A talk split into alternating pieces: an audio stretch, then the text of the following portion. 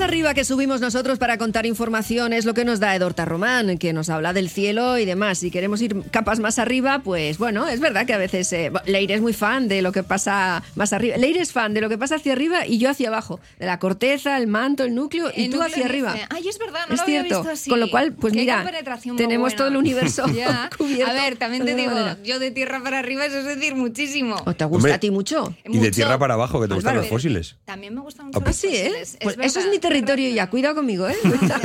Álvaro Sanz está aquí también con un cometido muy elevado, precisamente, porque eh, de la NASA se ha hablado hoy en Bilbao. Y, Así ¿Cómo? es. ¿Por qué? ¿Qué pasa? Pues Sí. cuéntanos, porque hay relación con así la es, UPV. así es. La UPV atraviesa la estratosfera cual cebolla, arrancando capas, y ahí llega para presentar bueno, los resultados del eh, proyecto, bueno, de la misión Mars 2020, que es una misión que llevó conjunto a la NASA en el año, bueno, aterrizó en el 18 de febrero del año 2021 y es una, un proyecto conjunto que han llevado tanto la asociación, la famosísima Asociación Espacial, junto a la Universidad Politécnica del País Vasco.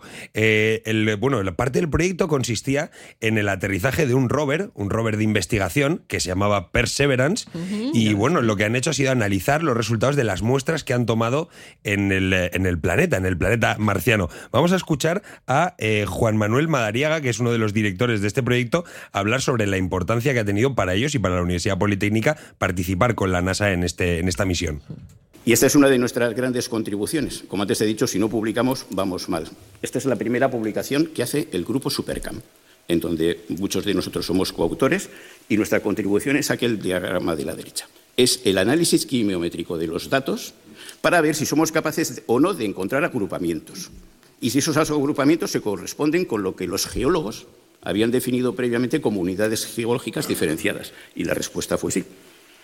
Y aquí tenemos la primera publicación de todo, de toda la misión, eh, en donde también ah, tuvimos la suerte de poder participar y eh, ahí ah, tuve el honor de ser nombrado el representante para los medios españoles eh, de todo el mundo y ah, tuve que atender a 67 medios, pero realmente la repercusión fue importante, muy, muy importante.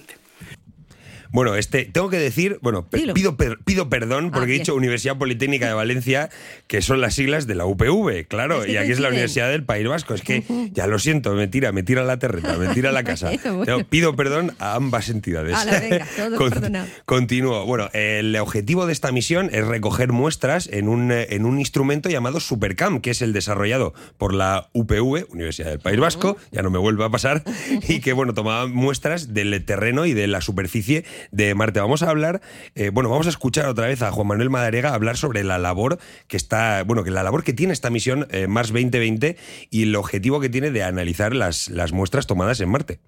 labores que hace la misión Mars 2020 es tomar muestras. ¿Cómo es el proceso? Primero se seleccionan, como ha comentado Gorka en el vídeo, a través de las cámaras. Se hace un pequeñito agujero, aproximadamente medio centímetro o un centímetro.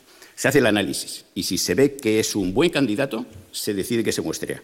Y si no se ve que es un buen candidato, fuera, a por otro. Eh, Este es el primero de los eh, experimentos que se hizo en el día 160 de la misión.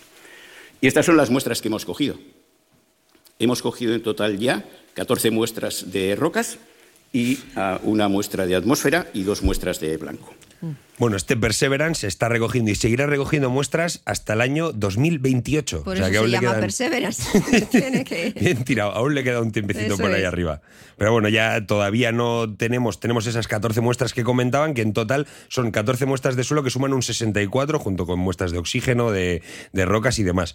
Entonces, de momento, esas son las muestras que tenemos pasados dos años del aterrizaje del, del rover, del Perseverance, y tendremos que seguir esperando hasta por lo menos el año 2028. Y en el año 2030 se lanzará otra misión de colaboración entre la UPV y, y la NASA. Bueno, pues nada, sí, habrá que echarle paciencia. Las cosas del espacio van despacio, que son como las de Palacio, así que hay- habrá que echarle un poquito de, de tiempecín. Y enseguida bajamos a Bilbao.